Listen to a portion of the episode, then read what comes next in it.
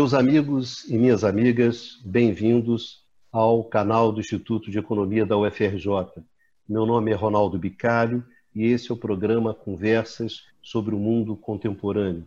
O tema de hoje é a recuperação da economia no pós-pandemia. O objetivo desse programa é justamente discutir as medidas econômicas que podem ser tomadas para a recuperação da economia depois que a pandemia estiver é, controlada. É, esse programa ele faz parte, é a segunda parte de uma discussão que nós começamos é, na, no programa passado, que é justamente sobre a dimensão econômica da crise. No programa passado, o que nós discutimos foi a natureza da crise e a política econômica que está sendo adotada agora durante a, a pandemia. Hoje, o que a gente vai discutir justamente é o pós pós-pandemia. Né? O programa está dividido em dois blocos. Né? No primeiro bloco, nós vamos discutir com vocês é justamente a discussão econômica sobre o papel do gasto público na recuperação, ou seja, a discussão econômica que está por trás do gastar ou não gastar. É, no segundo bloco, o que a gente vai discutir é justamente o que está sendo colocado como proposta econômica pelos países e organismos multilaterais para a saída da pandemia. Então, hoje, para essa nossa discussão, nós temos aqui a nossa mesa redonda tradicional, o professor Luiz Carlos Prado. Tudo bem, Prado? Prado. É o professor Numa Mazati. Tudo bem, tudo bem, Numa? Tudo bem, Vicário. E o professor Obrigado. Eduardo Baixa. Tudo bem, Baixa? Tudo bem, estamos juntos. Estamos juntos. Hoje sem a camisa do Fluminense, tudo bem. Não, não. Deu azar. deu azar, aquela camisa deu azar. E, a, por último, o Eduardo Costa Pinto. Tudo bem, Dudu? Pronto para mais um debate? Tudo bem, Bicalho. Bom, então lembrando. Só uma coisa, Bicalho. Camisa do Fluminense, mas não era para o campeonato ter voltado, tá? Não, não estou é, a favor favorável da volta do, à volta do, do campeonato. Tá Isso, certo. É. E, justamente, é, lembrando para vocês que vocês podem encontrar é, esse programa né, no formato de podcast no, nas, nas, nas, plataformas né, de podcast com o nome de canal IE-UFRJ. Então vocês também podem ouvir esse programa no, no, no podcast, na, na, na, plataforma que vocês preferirem. Para começar é, o nosso debate, eu gostaria de colocar a seguinte questão. É, qual a discussão econômica que está por trás do gastar ou não gastar? Então, eu ia começar isso com o Baixa. Baixa, começando a nossa mesa redonda contigo. Bom, Bicalho, na verdade, tem uma questão até que é anterior, né? É, que é como é que os países sairão da crise. Né? Quais, quais são os desafios econômicos que se apresentarão é, quando a pandemia terminar. Né? É, e, de uma maneira geral, os países sairão com o seguinte perfil, com o seguinte é, conjunto de problemas. Né? Altas, altíssimas taxas de desemprego, tá?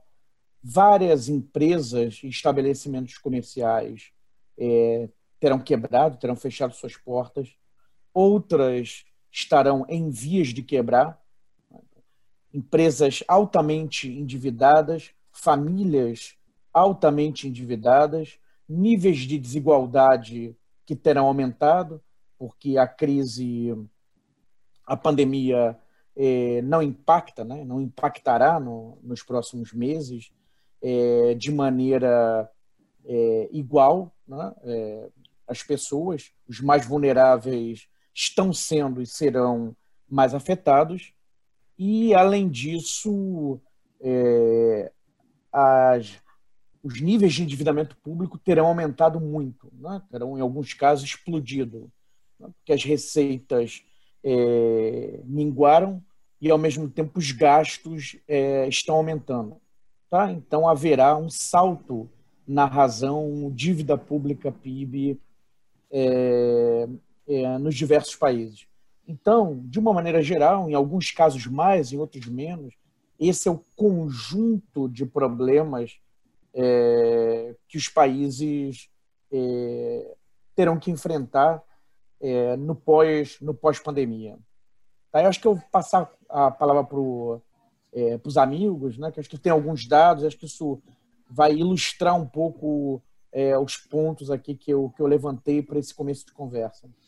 É, eu acho que para seguir aí, é, complementando um pouco o é, uma, um dos pontos essenciais é a questão da distribuição de renda. O Basta tem inteira razão quando ele diz que a, a crise impacta de maneira diferente os mais ricos e os mais pobres, porque aqueles que estão no setor formal da economia têm mais probabilidade de manter empregos, mais qualificados e, e, e quem está realmente é, numa faixa superior na área é, de um nível de renda maior é, do que aqueles que são em, em trabalhos mais precários. Também nas diversas regiões do mundo, o grau, a distribuição de renda não é equivalente. Eu vou mostrar um gráfico aqui para vocês que indica que se nós compararmos a relação, a participação percentual é, dos, é, dos 10% mais ricos com é, o, o, com o a, na renda nacional, é, nós vamos ver que a região mais é, menos desigual do mundo é a Europa, seguida da China e da Rússia. Uh, contrapartida, uh, as regiões mais desiguais do mundo são, em primeiro lugar, o Oriente Médio, mas mais ou menos no mesmo nível a Índia, o Brasil e a África subsaariana.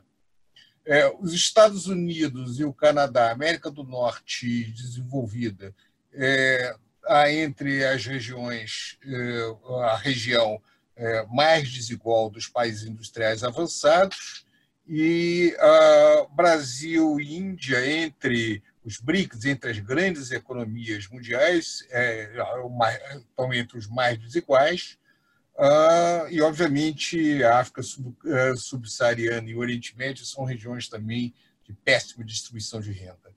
O segundo ponto é a questão uh, do endividamento, que vamos mostrar agora outro gráfico mim é bastante importante para se é, acompanhar que os níveis de endividamento atuais só, são, só serão comparáveis com aqueles é, que, a, nas economias industriais avançadas, é, que se deram no imediato pós-Segunda Guerra Mundial. Claro, aquele endividamento foi em decorrência da guerra Agora, o que nós temos é um endividamento em decorrência da crise eh, financeira global e foi um tipo de endividamento que não contribuiu em nada para melhorar a distribuição de renda e também não foi um fator é, que puxou o crescimento econômico. É, ao contrário, ela priorizou salvar é, grandes empresas financeiras, setores que já eram privilegiados e setores que foram muito importantes, inclusive, na, entre os causadores da crise de 2008. É, a questão que se coloca agora é que esse é, endividamento será ainda maior e a pergunta é como esses governos vão lidar com esse endividamento pós-pandemia? Que tipo de política econômica vai ser feito em torno disso? E nesse ponto há um grande debate teórico e há muita discussão sobre as estratégias de política econômica que deve seguir adiante. Acho que nesse ponto seria interessante o, o Numa colocar, ele tem várias eh, observações sobre isso que são ricas para o debate. Obrigado, Luiz Carlos.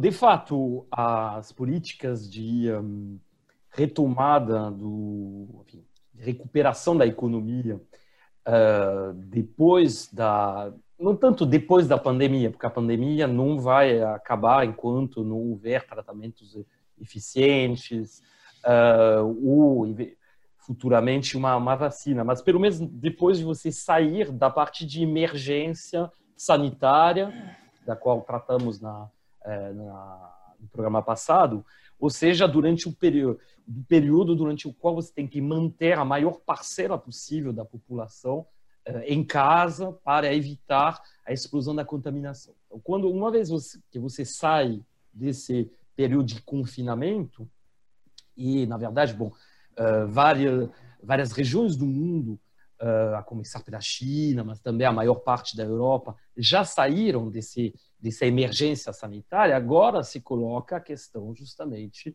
das políticas a serem adotadas. E como já foi apontado pelo Eduardo e, uh, e pelo eh, Luiz Carlos, de fato, a gente observa que nesse período, nessa segunda fase né, eh, de enfrentamento econômico da crise, eh, há necessidade de aumentar consideravelmente o gasto. Já tinha sido o caso na primeira parte, mas lá vai ser ainda mais o caso.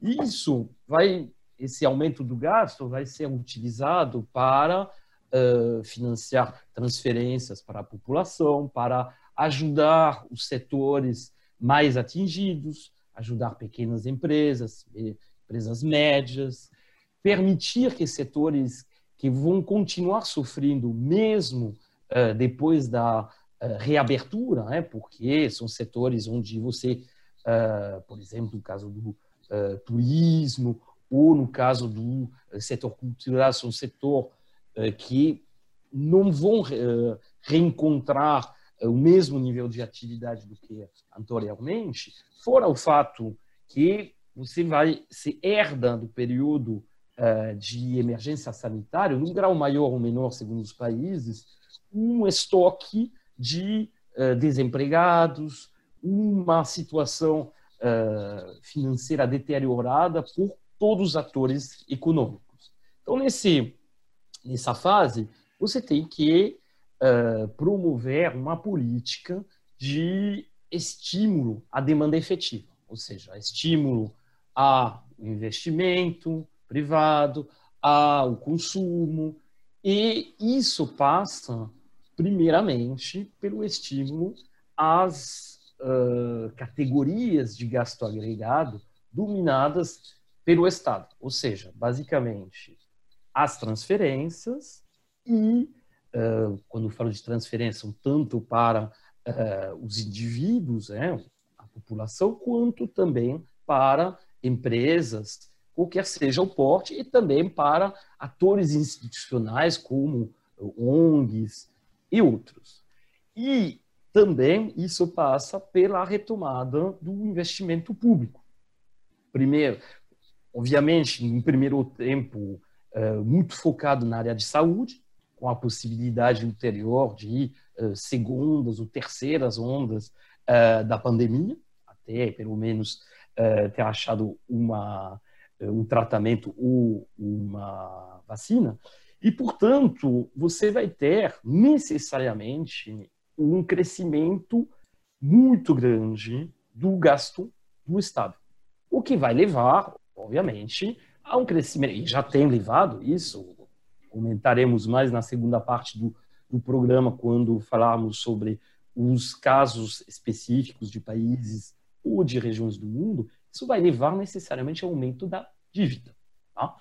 Bom, e, portanto, a grande questão é que se coloca é será que podemos gastar? Será que podemos, eh, que as economias conseguem eh, sustentar um nível muito maior de dívida pública, a resposta trazida pela uma parte da teoria econômica é sim. Inclusive, como observamos em programas anteriores, uh, teorias econômicas que ganharam uma importância, assim, uma difusão muito maior recentemente, justamente ajudam a justificar, a mostrar a viabilidade desse caminho, tanto de aumento do gasto quanto de aumento da dívida. E essas, a principal dessas teorias é a teoria da uh, a teoria moderna da moeda, também conhecido como MMT, é o acrônimo em inglês Modern Money Theory. Essa teoria, cujo principal expoente atual é o Randall Ray, mas que foi uh, também assim hoje em dia uh, divulgada em muitos países, por exemplo, uh, no Brasil, há um consenso cada vez maior em volta dessa, dessa teoria, até por parte de economistas considerados tradicionalmente uh, aversos, uh, aversos ao gasto público. Essa teoria da uh, moderna, moderna da moeda, combinada com as teorias das finanças funcionais, cujo principal, enfim, cujo idealizador foi o Abba Lerner, lá nos anos, no início dos anos 50, justamente um período imediatamente posterior à Segunda Guerra Mundial, um período onde você precisava fazer uma reconstrução. Né? E atualmente, vamos dizer que tem uma questão também de reconstrução, pelo menos parcial, uh, da economia e, uh, vamos dizer, da dinâmica econômica. E essas duas teorias combinadas, finanças funcionais e teoria moderna da moeda, mostram que não há nenhum limite para o endividamento público quando esse endividamento público é denominado na moeda nacional. Aí um Estado, de facto, não quebra em sua própria moeda, porque esse Estado, através do Banco Central e dos mecanismos, é emissor da moeda. Então, a problemática é totalmente diferente, obviamente, se a dívida uh, pública for emitida numa moeda estrangeira. Aí não. Aí é uma situação uh, completamente distinta. Mas o Estado não quebra a sua própria moeda. E, portanto, se você junta esse princípio com os princípios das finanças funcionais, que apontam como objetivo principal a diminuição do desemprego, o estímulo à demanda do país, assim, a demanda agregada do país, na verdade, você não tem nenhum problema em termos de quantidade de uh, dívida ou questão de uh, gestão da base monetária que seria gerada para atingir essa finalidade. Tá? O segundo elemento que a gente pode retirar dessa, desse corpus teórico é que a criação de moeda é realizada de forma endógena pelos bancos. Isso significa isso não é diretamente o Banco Central que cria a moeda, e o Banco Central que permite que os bancos criem a moeda. Ora, os bancos privados não são obrigados a emprestar. Portanto, a ideia que eh, a base monetária e, enfim, a moeda é criada uh, pelo Banco Central é também um outro uh, ponto extremamente problemático na teoria tradicional. Da mesma forma, a taxa de juros é, for, é fixada de forma exógena pelo Banco Central. O Banco Central eu, assim, atua com um monopólio no mercado de reservas. E, portanto, quem consegue ficar, fixar, uh, estabelecer a taxa básica de juros é o Banco Central. É, não é a taxa de juros, portanto, não é endógena. Quanto, bom, isso uh, hoje em dia é um, um consenso cada vez maior, inclusive dentro uh, do, uh, do, debate uh, dos bancos centrais. Tá? portanto, a gente pode dizer que um, não há limite para o nível da dívida, não há limite para o gasto que realiza o Estado, e ainda por cima, um terceiro ponto importante, que muitas vezes e uma das principais críticas contra o aumento do gasto público é a questão da inflação que seria criada.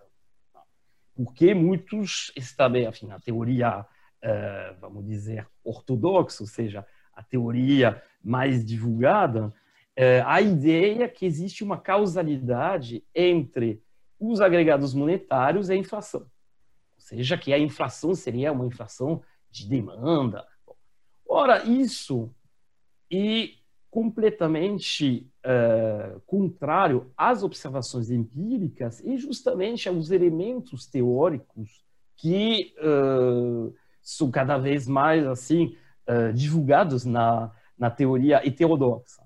De fato, a inflação é uma inflação de custo, ou seja, ela vai derivar de uma queda da caixa de câmbio, ela vai derivar de um aumento eventual do preço das uh, dos, das matérias-primas, das commodities, com assim preço internacional dessas matérias-primas, vai eventualmente um aumento dos preços uh, monitorados pelas administrações públicas ou até de variações da taxa de juros. E, além disso, você tem a questão do conflito distributivo, seja o fato de, uh, no caso de uma redução que seja persistente, né, o que não significa uma eliminação né, do desemprego, do, do, uh, do subemprego, do desemprego disfarçado, uh, você teria um, você tem um aumento do poder de barganha dos trabalhadores que leva, de fato, ao aumento da taxa de salário real. Então, essa questão, a questão de você é, ter gasto público, não tem um elo é, direto entre, tem um elo lógico entre o aumento do gasto e o surgimento da inflação. Então, a gente vê, portanto, que as três objeções ah, contra políticas keynesianas, ou seja, a suposta impossibilidade de aumentar o gasto do Estado, porque isso levaria ao aumento da dívida e porque isso levaria a um uh, aumento da inflação, essas três objeções, hoje em dia, já há bastante tempo, na verdade, não tem nenhum embasamento teórico. Pelo contrário, a teoria uh, heterodoxa mostra que esse, não há base nenhuma para essas afirmações. É, eu, eu queria passar. Numa, só para chamar um ponto que é muito importante, que agora o maior risco é deflação, não inflação, que está acontecendo é, na economia mundial. O temor que se tem é que, uhum. em função da queda de preços de commodities, da queda de preços de várias, é, da destruição é, de, de mercado de serviços, é, nós possamos viver um cenário semelhante ao que houve na década de 30, com uma longa deflação. Então, há um temor hoje muito grande com referência a esse comportamento de preço.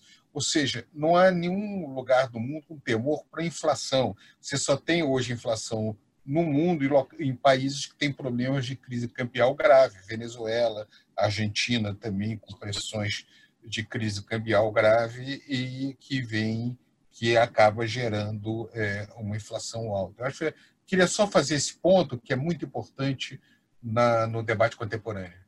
E, e, eu vou fazer um comentário aqui. Eu estou pensando, juntando essa discussão que o Número Prado trouxe, e, acho que surge uma pergunta para os nossos alunos economistas ou para não economistas, é o seguinte. Primeiro, acho que talvez a gente possa ainda deixar mais claro o efeito até do que o Baixa e o Prado já falaram. Por que o investimento não pelo lado privado, nem pelo consumo das famílias. Acho que é importante, porque, como o Numa bem alertou, é a questão da demanda.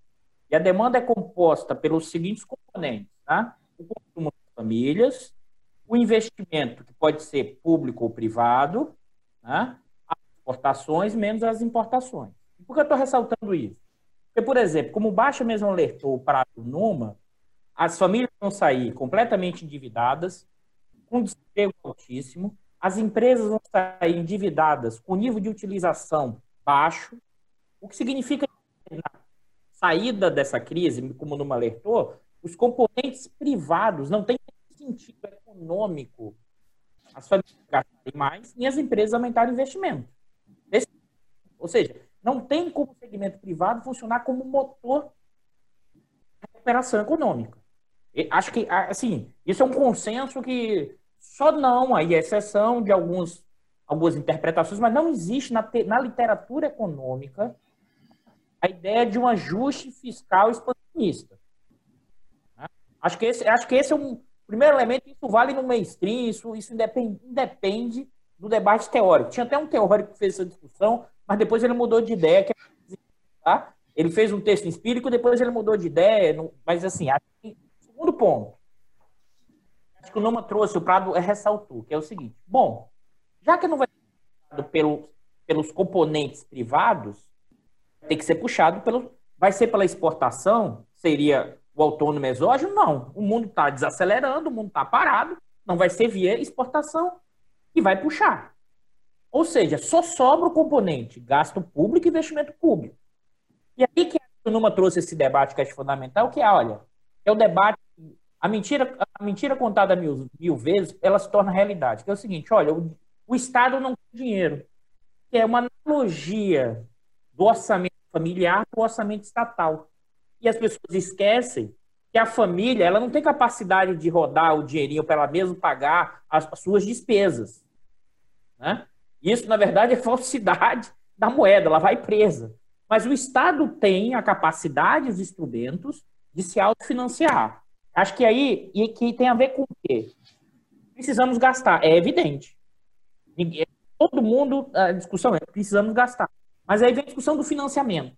E aí o financiamento que o Numa alertou que trouxe tem uma teoria econômica dentro desse debate. Uma onda dos anos é que não existem limitações teóricas sentido da teoria econômica, no sentido dos instrumentos para avançar no investimento público.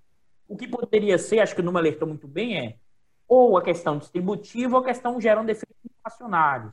Né? E aí eu queria, é, eu acho que para, vamos dizer assim, para situar os nossos ouvintes ou os nossos telespectadores não economistas, esse é um debate enorme hoje, é o seguinte, olha, o Estado não tem dinheiro para gastar, logo né, não tem sentido aumentar o investimento, o, o gasto público e o investimento público. E eu acho que ainda posso acrescentar um outro elemento do que o Nuno e o Prado falaram, que é o seguinte, ainda tem o efeito do investimento público na questão dos multiplicadores. Então, existem vários estudos teóricos empíricos que mostram que, por exemplo, a cada um, isso para o caso brasileiro, isso um texto do Rodrigo Oraí, pesquisador do IPEC, que discute a questão de finanças públicas. Para cada um bilhão, para cada um real investido em ciclos de crise, isso gera 1,4 de de aumento do, da demanda agregada e mais ainda.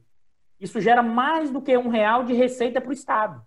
Então, no caso do investimento público, dados seus efeitos multiplicadores no cenário de crise, ele já mesmo se autofinancia e a gente e aí não estou entrando nem na discussão que o Numa alertou, que o Estado sim tem capacidade de se autofinanciar. Acho que esse é um ponto importante para a gente, porque esse é um debate que é intricado e, e, e, a discussão é de onde o dinheiro vem, de onde o dinheiro vem, como se fosse uma coisa ilusória. Acho que é importante clarear um pouco essa. Agora, Eduardo, tem um outro ponto que é muito importante. Dada a distribuição de renda atual no mundo, é, quem deve prioritariamente financiar é, gasto público? Isso é uma outra discussão também. É, obviamente, os mais ricos.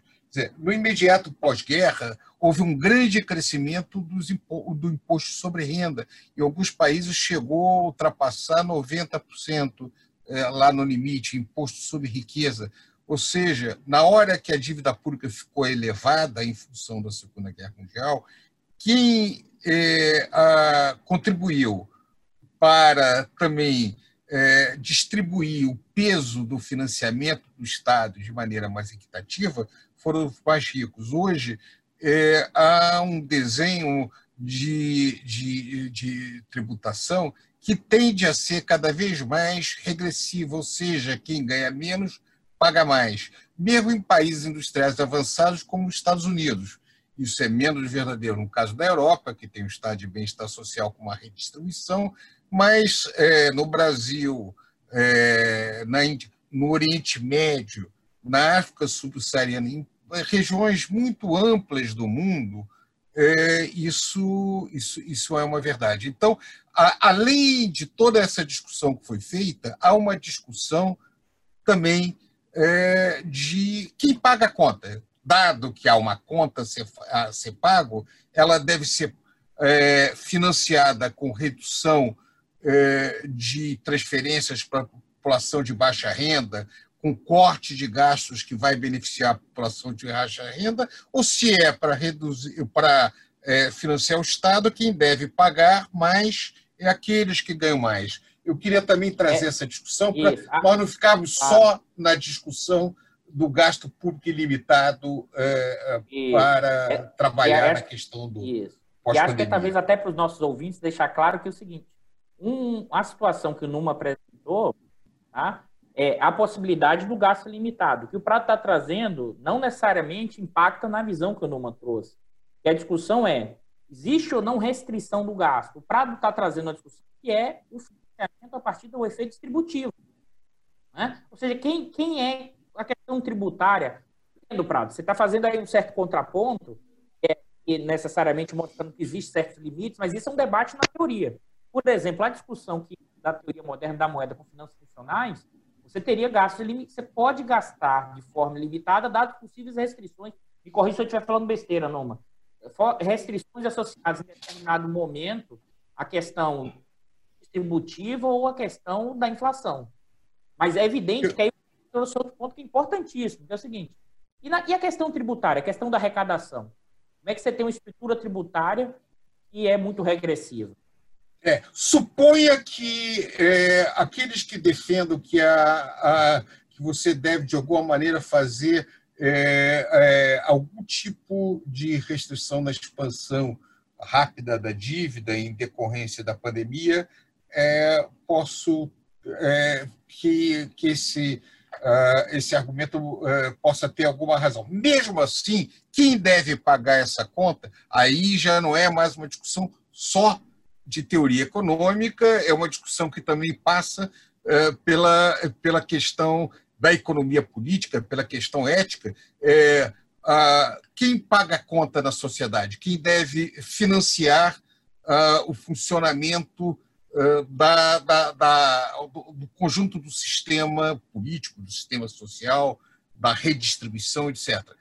É, claramente, o que se coloca é que hoje os mais ricos pagam pouco. É, e é, eles têm um peso relativamente menor do que deveriam ter e que já tiveram no passado recente, ou seja, no período pós-guerra. A ideia é que isso é impossível historicamente já foi demonstrado que não é verdade, porque eles já pagaram muito mais entre 47 e 73, que é o período de mais rápido crescimento da história da humanidade. Então, o argumento que aumentar a tributação sobre os mais ricos reduz crescimento é, não é, é consistente com a observação histórica eh, da segunda metade do século XX. Eu queria colocar o seguinte. Eu queria fazer. Não, não, deixa eu colocar, Bradinho. É, deixa eu arrumar um pouquinho baixo. Eu queria colocar a seguinte questão para você, quer dizer, é, quando é essa discussão, né, em termos objetivos, né, é, o que está sendo colocado hoje na mesa pelos países, pelos organismos multilaterais, como proposta para a recuperação da crise?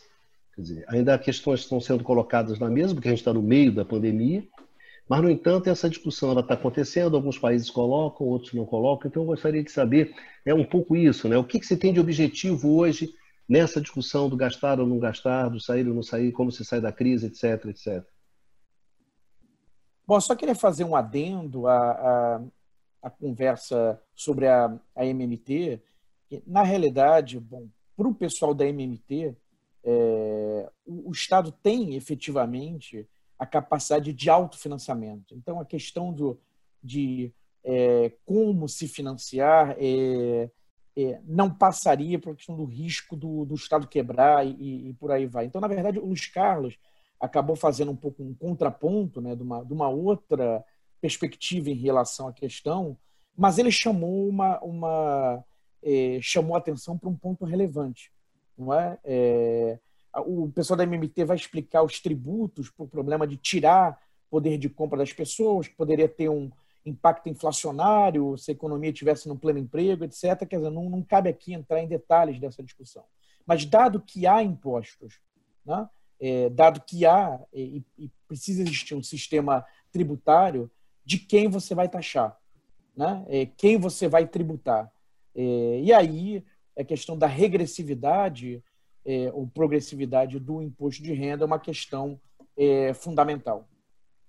Tá? Então, queria fazer essa, essa observação. Agora, prosseguindo então para a pergunta do Bicalho, né, sobre o que fazer, como gastar, é, por onde os países estão, estão indo. Bom, na verdade, o que se pede né, é, são políticas expansionistas, como vocês chamaram a atenção anteriormente, políticas é, fiscais e monetárias. Né? é, principalmente fiscais, mas não apenas, tá? que pronto, taxa de juros alta é, aumenta o endividamento das famílias e, e das empresas né? e aumenta o risco de, de quebradeira. Então, é, a política monetária é, não pode ser negligenciada, mas é, o caminho passa, o caminho fundamental é por uma política fiscal é, expansionista sob a forma de é, políticas de transferências e é, investimentos públicos para reativar a, a economia. Então, é, nos diferentes países, quase todos, né, a discussão tem passado por aí. Né, os planos que começam a, a aparecer é, para a recuperação da economia né, é, tem esse direcionamento com, com as suas variantes. Isso na, na Europa, nos Estados Unidos. No caso da Europa, é, enxerga-se também a oportunidade é, de investimentos no caminho de uma economia verde, né? É, já pensando na questão do problema é, é, climático, né? que é um tema que tem muito apelo na Europa e é de fato um tema muito relevante. Então pensa-se por aí, mas enfim, em linhas gerais é há um entendimento, uma compreensão que tem que passar por essa por esses caminhos. Eu acho que o pessoal talvez possa é, dar exemplos mais é, concretos né, do, é, do que, que, tem sido discutido é, mundo afora. E acho que depois a gente vai falar no final né, um pouco sobre o Brasil, que é um caso exatamente, está nas exceções, né, um caso um pouquinho discrepante. É, Baixa, você levantou um ponto que acho que é importante, que é trazer para o debate. Primeiro, não tem ainda tão claro as estratégias de saída nesse pós-pandemia. Existe todo um debate é um debate o seguinte: primeiro, é, onde vamos gastar e de que forma? Está cada vez mais se ampliando a ideia, da, como você mesmo alertou, da política monetária expansionista e da política fiscal expansionista. Mas e por que eu estou alertando isso? Porque na questão europeia está muito mais claro um tipo de gasto associado a investimentos tecnológicos e investimentos limpos, verdes. Então, essa é uma discussão que na Europa, ou seja, uma reconfiguração do tipo de industrialização e capitalismo europeu assentado numa quantidade enorme de investimento público, né? seja por vias de financiamento, subsídios para a questão tecnológica e infraestrutura verde. Acho que esse é um elemento importante. Nos Estados Unidos, né, tem, é, vamos dizer assim, esse debate também faz parte, mas não está tão claro ainda as possibilidades de saída, que nesse ano é um ano ainda eleitoral. Mas o cuidado aqui que isso não é homogêneo. Tá? Se a gente na questão asiática? E mesmo na questão chinesa e indiana, são a transição energética do investimento verde não está tão claro ainda. Você ainda vai continuar com investimentos clássicos, aumento do gasto do governo tá? e infraestrutura, que são países que ainda têm né, estrutura social ainda relativamente baixa. Ou em outros países, a discussão é como conectar com investimentos em infraestrutura social. Tá? necessariamente é um leque amplo né, de políticas fiscais expansionistas, mas a questão hoje das escolhas de onde gastar e como gastar está né, tá inserido em cada é, estratégia específica de cada país ou região e também está associado a uma disputa né, tecnológica, concorrencial e comercial né, no âmbito do mercado internacional. Acho que são esses elementos e essas estratégias ainda não estão claras, mas cada país ainda está delimitando e tentando pensar estratégias possíveis dessa política expansionista fiscal tá? e de como e onde gastar, mas vai ficando cada vez mais claro, mais do que o debate da teoria, a imposição tá? da ampliação dos gastos públicos, do investimento público a retomada da economia. Ah, olha só, é, eu acho interessante chamar a atenção na questão da retomada, talvez quem, quem até agora tenha colocado com mais clareza a, a, estratégia pós-pandemia é a União Europeia, a partir do, do chamado European Green Deal, que na verdade é um programa de até 2050 fazer com que a Europa seja neutra em termos climáticos, em termos de emissão de carbono, é, tinha resistência anterior, a Polônia em especial fazia muita resistência a isso. Houve resistência também a algumas empresas é, que atuavam na Europa, em especial empresas americanas, mas agora tem sido é, claramente é, usada como uma estratégia de retomada da economia é, pós é, pandemia, ou pelo menos pós-crise sanitária. É, a, a, ideia seria fazer isso. É, interessante que Ursula von der Leyen, que foi é, uma presidente da, da, Comissão Europeia, falou que seria o homem na Lua no momento. Ou seja, uma estratégia a lá Projeto Apolo, de, de que vai trazer muitos investimentos que vai abrir oportunidades comerciais e, e, e vai trazer muito investimento público.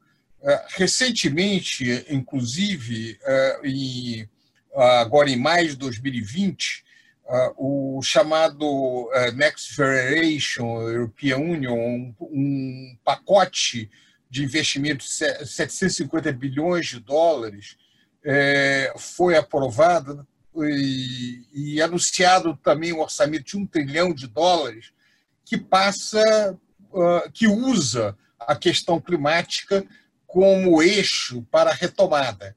Quer dizer, uh, os motivos uh, que vão, o que vai puxar o investimento público não interessa muito. Claro, é, é o objetivo ambiental ele tem um mérito em si mesmo, mas o, o, o, que é fundamental é que é, recursos públicos vão ser postos uh, abrindo possibilidades de imensos investimentos de reconversão industrial que vão contribuir para a retomada é, da, ou pelo menos pretende ser usado para a retomada da Europa. É, a China também tem seus objetivos de retomada, já é uma economia é, planejada, que tem um grau de, de, de, de coordenação do Estado é, maior, com seus planos plurianuais, que também é, a, caminha no sentido de, puxar, através do investimento público, a retomada dessa da economia no pós-guerra. A questão americana é um pouco mais complicada, porque passa também pelo quem será o próximo presidente é, dos Estados Unidos. Não é o nosso objetivo aqui discutir a questão política, mas o ano eleitoral dificulta um pouco o desenho do que será os Estados Unidos pós é, esse período. Então, é, como o Bicari falou, essas questões estão postas, é, e mais uh, Bicari não foi foi Eduardo, foi o Dudu que falou, essas questões estão postas, mas é, temos que aguardar um pouquinho ainda para ver o que efetivamente será feito. É, a, como o Numa falou antes, é, a pandemia ainda vai durar algum tempo. A crise, é, a crise sanitária é que, no caso europeu, está se reduzindo, na China já foi controlada, mas nós ainda estamos vivendo uma situação de pandemia e a qualquer momento uh, pode haver uma segunda onda. O temor de segunda onda ainda está presente. Então, essa retomada nós temos que aguardar um pouco mais para saber é, o que seria efetivamente posto adiante. É, Prado, nesse sentido, a Agência Internacional de Energia lançou um projeto, lançou um plano, né, um plano de recuperação sustentável, né, por esse plano, eles estavam, estão apontando alguma coisa, é uma aposta na, na, nas energias limpas, né? mas é um plano que eles fizeram junto com o FMI, né? e a ideia é de você adicionar 1,1 ponto percentual, crescimento econômico global a cada ano, né?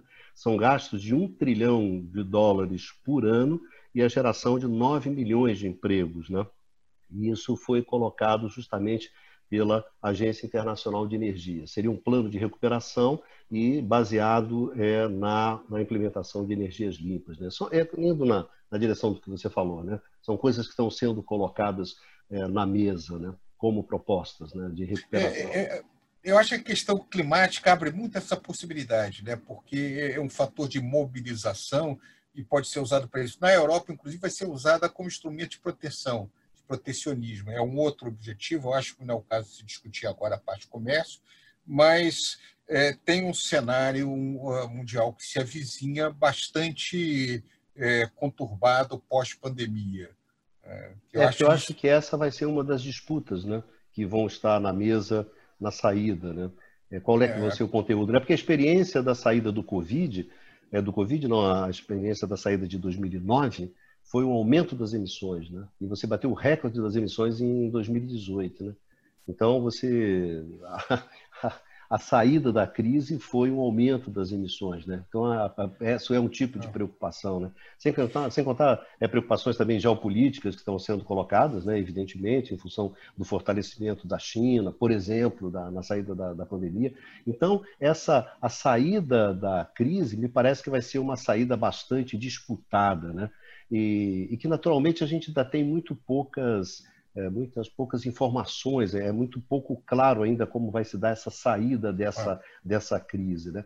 Então, eu acho que, é, é, acho que, que, nesse programa né, a gente tentou um pouco discutir é, essa parte, que eu acho que é a parte é, é, mais difícil da discussão, né? É quando a gente pensa, bom, o que é que nós vamos fazer quando acabar uma pandemia que a gente ainda não sabe ainda como vai acabar, né? em que condições vai acabar. Isso, evidentemente, ainda não está é, é, colocado na mesa. Então, eu acho que essa... Diga. Diga, Dudu. Não, e acho importante aqui lembrar o que foi o anúncio da Inglaterra, do, do Boris Johnson no dia 30 de junho. Ele deixou muito claro que a Inglaterra, até para reforçando isso que você falou, estaria entrando um novo New Deal. E as palavras dele no discurso foi gastar, gastar e gastar. Só reforçando o argumento, Bicalho. Mas aí, aí justamente para fechar, eu acho, o, o, programa, quer dizer, que essa, quer dizer, é, essa discussão que nós tivemos hoje, a gente está um pouco condenado a essa discussão, né? Nós teremos que voltar a ela, eu acho que várias vezes, em função de como, for, como, como vai evoluir os acontecimentos, mas é, a gente discutiu hoje muito bom a questão conceitual, o debate econômico que tem por trás disso, algumas coisas que estão sendo colocadas, mas se a gente corta e fala assim, como é que, como é que vocês veem, para encerrar o programa, quer dizer, como é que vocês veem a discussão brasileira dentro dessa discussão? Né? E daria um outro programa, mas eu, eu só gostaria. Como é que a gente discutiu? Olha, assim que está sendo discutido, tem que gastar, qual é o conteúdo, vai por aqui, vai ser verde ou vai ser menos? Como é que... Mas quando você para, vocês olham o Brasil, como é que vocês veem o Brasil dentro dessa discussão? Começar com. Quer começar, Bastiãozinho? Seu som, Bastiãozinho, tá libera. Está sem voz. É, o Brasil está totalmente na contramão da, das discussões nos outros países, né? É, indicando para um caminho, é, eu diria até surreal, né? de ajuste fiscal tá? É, na etapa subsequente. Tá? Uma ideia de corte de gastos ao invés de expansão de gastos. É, e a, a melhor analogia que eu consigo fazer em relação a essa estratégia é, é com a prática da sangria medieval. Né? É, os médicos na Idade Média né, havia um entendimento de que, enfim, as doenças estavam no sangue, então pegava ali o paciente, pegava o moribundo e tirava o sangue dele, deixando ele ainda mais fraco. Né? É, então, é, eu diria que a estratégia brasileira é uma estratégia de sangria. Na estratégia que o Paulo Guedes é, tem é, sinalizado né, para o pós-pandemia, com o aplauso de vários economistas, alguns conhecidos do mercado, é, é a sangria. Então... Pradinho, você, nosso decano, depois de uma discussão como essa, aí você para e olha para o Brasil. O que, que você sente? O que, que você acha? Eu, eu, eu concordo com, com, com o Baixa. Está completamente na contramão. É, é, difícil até falar, porque é, é tão é, inusitado imaginar que você vai conseguir recuperar a economia atraindo investimento pelo é, equilíbrio fiscal nessa hora, que não há nenhuma justificativa sobre nenhuma corrente econômica, mesmo do ponto de vista ortodoxo. Então, isso é, quase que uma terra plana econômica, porque é, é, é completamente Estados. Só para chamar a atenção, pegar esse, esse fazer uma frasezinha. Na década de 30, a saída da Grande Depressão da década de 30 foi a Segunda Guerra Mundial. No caso brasileiro, foi é, a política de substituição de importações, a política de aumento de, de, de participação do Estado, foi pós-Getúlio e assim por diante. É, na década de 70, é, quando houve é, a crise desse, desse período de crescimento pós-guerra, etc., é, a saída foi a revolução da informática, foram os gastos associados a isso, se passou é, em torno disso.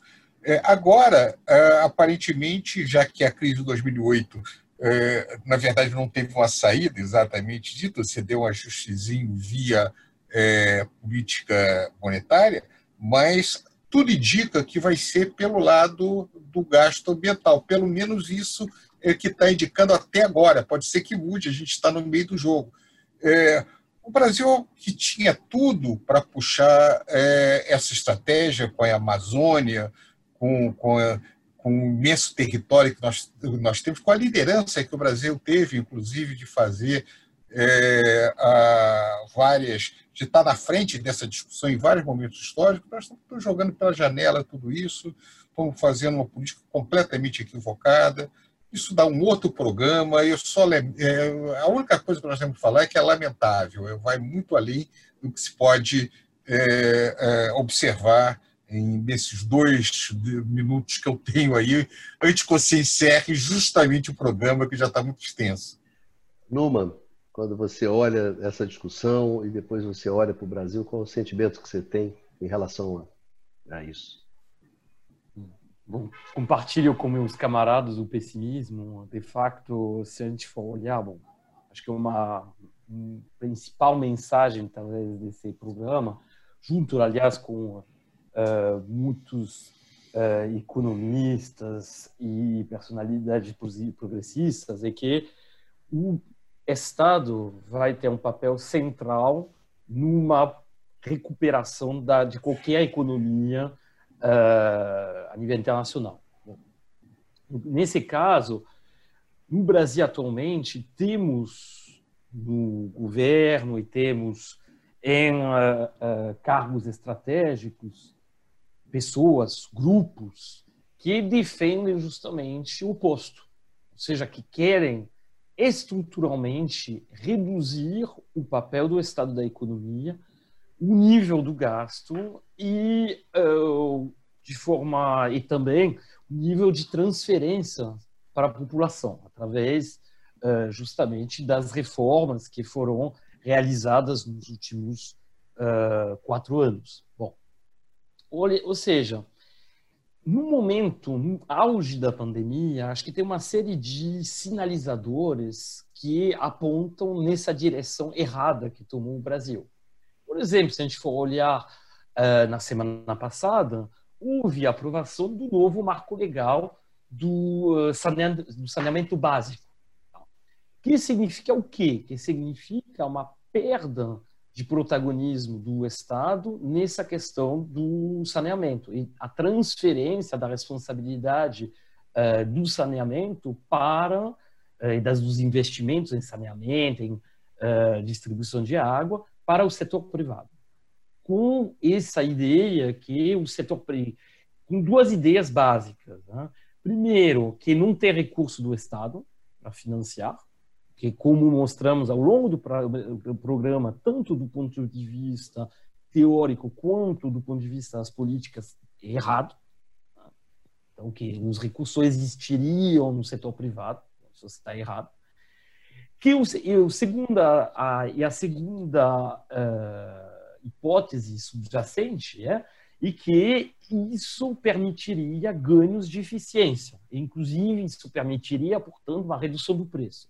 Ora, se a gente observa do ponto de vista lógico, do ponto de vista empírico, houve uma reestatização em muitos países, inclusive nas principais capitais internacionais, que seja é, em Paris, em Buenos Aires, em Berlim, enfim, muitas cidades do mundo, houve uma reestatização desses serviços públicos.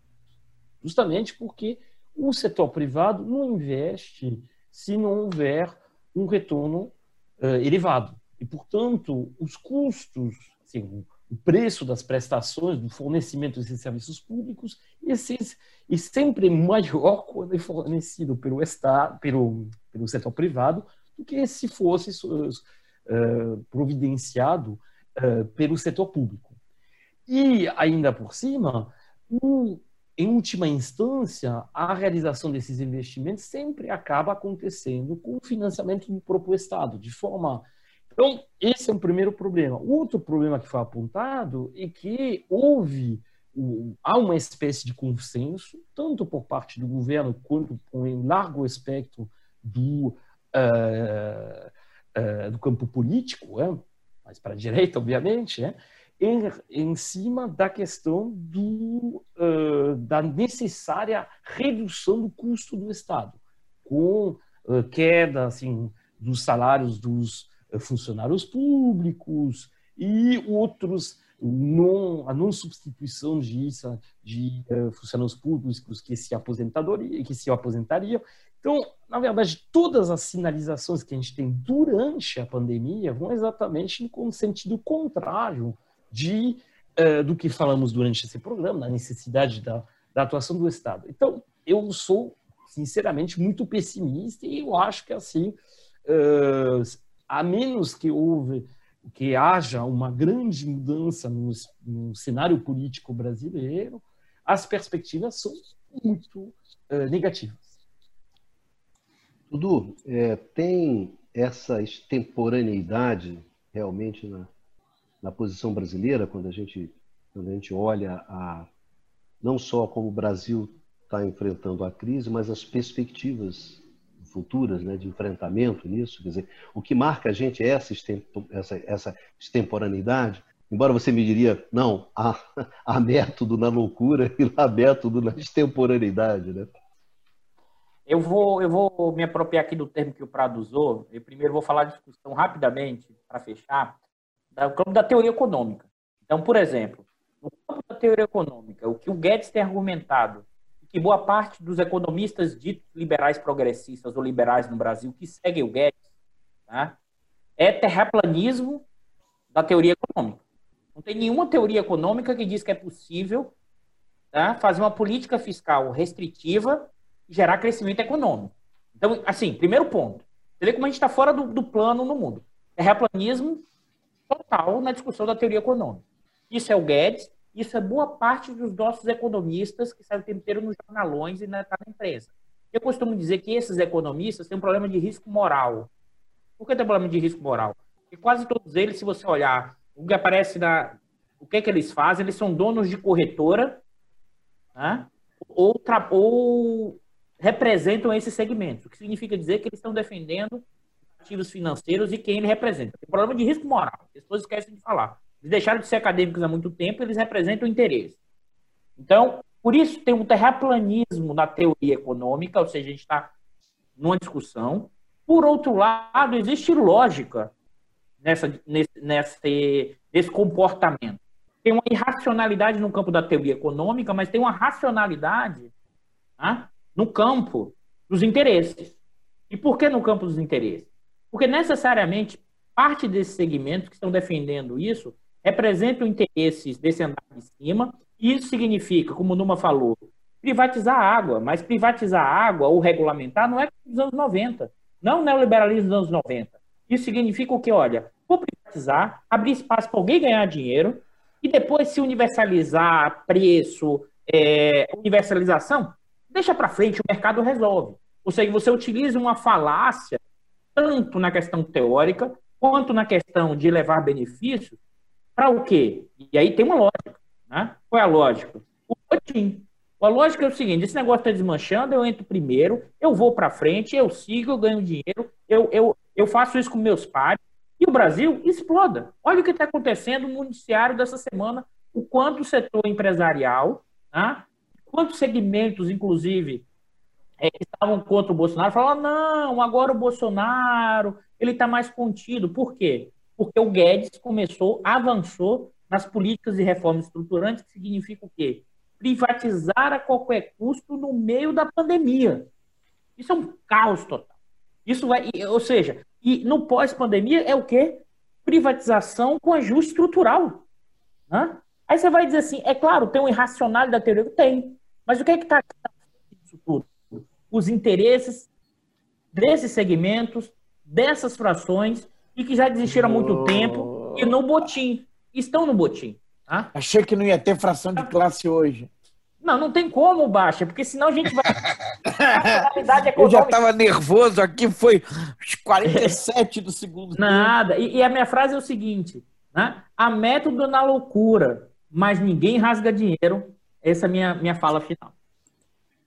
É um final shakespeariano. É um. É. Hamlet. Shakespeariano. Ah, é, Mas ninguém Hamlet. rasgar dinheiro, Prado, que é o fechamento é. das nossas elites. certo. É, o método da loucura, Hamlet, é, Hamlet né? Mas é, é. é, ninguém rasga dinheiro, é coisa Não, aí já é Dudu. não, não é Dudu, Prado, é Brasil, não é Prado. aí é Brasil, é, Brasil. Aí já não é o velho bardo. Mas, enfim, senhores, muito obrigado pela participação de vocês nesse debate um tema que é um tema que é um tema difícil, né? não é um tema simples, e um tema que cada vez vai estar mais na, colocado na mesa, no debate, nas discussões, né?